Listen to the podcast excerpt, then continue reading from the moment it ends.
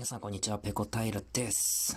えー、子供の時に疲れたまことしやかな嘘についてお話しします。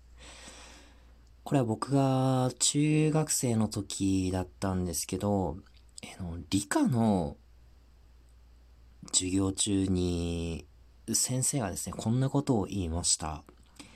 出血性ショック死というのは、えー、怪我などで、えー、血を流した人が自分の体から流れ出る血を見て、えー、ショックを受けて死んでしまうことです。びっくりして死んでしまうことです。というようなことを言っていました。嘘ですよね、これ。当時、初めて聞いた時も、え？本当？ってずっと思ってたんですよ。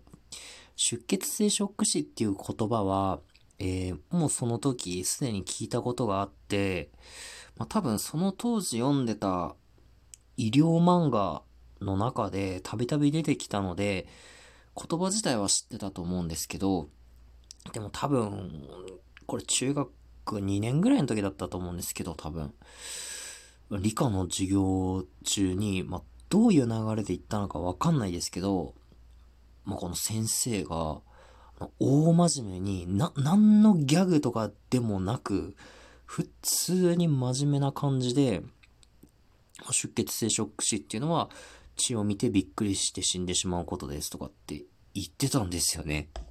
嘘だろと思いつつ、えー、まあ高校大学って来て、で、今に至るわけですけど、やっぱり調べたら違うんですよね うん。で、あの、ネットでね、調べたところ、出血性ショック死については、こんな風に説明されていますね。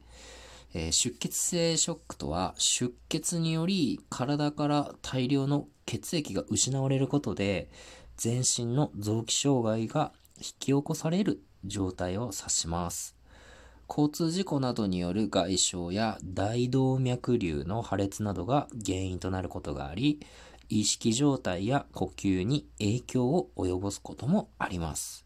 動脈瘤の破裂など出血が起こっている場所によっては、外表、えー、外表とか言って外表から出血を確認できないこともあります。はい。というわけで、嘘でしたね。はい。まあ、出血性ショック、えー、ショックっていうのは、まあ、怪我とかで体の外に、えー、血液が出ちゃったと。で、血液がこう、足りなくなって、えー、全身のね、臓器とか組織に血液が十分運ばれなくなっちゃった状態ということですね。で、この状態が、えー、まあ、ずっと続くと、臓器に、まあ、酸素とか栄養が運ばれなくなって、えー、まあ、それで重大な障害を引き起こして、で、やがては骨死に至るっていうのがこの出血性ショックというものですね。なんであの先生こんな嘘ついたんですかね 謎ですね。本当に。うーん。あ、ちなみにですね、えー、人間は体の中を流れる血液の、まあ大体20%以上の血液がなくなると、えー、死んでしまう。そうですね。えー、まあ本当にね、なんであの先生がこの嘘を大真面目にね、まことしやかについたかって、ついたのかっていうことは、もう今となってはわかりませんけど、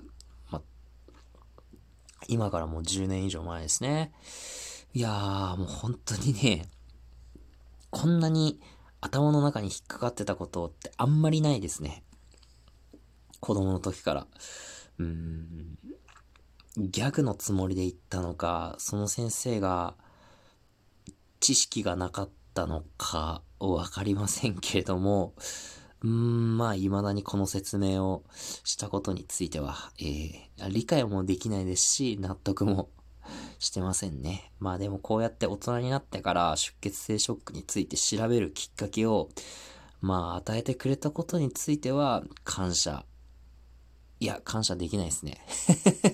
意味わかんないですね。調べる時間と労力、無駄に使ったんで、やっぱりあの中学の時の先生にはね、あの変なこと教えないでくださいっていう風にね、まあ、もし戻れるんであれば、えー、言ってあげたいですね。はい。今日の配信はここまでです。次回やれたらやります。それでは、ペロンペロン。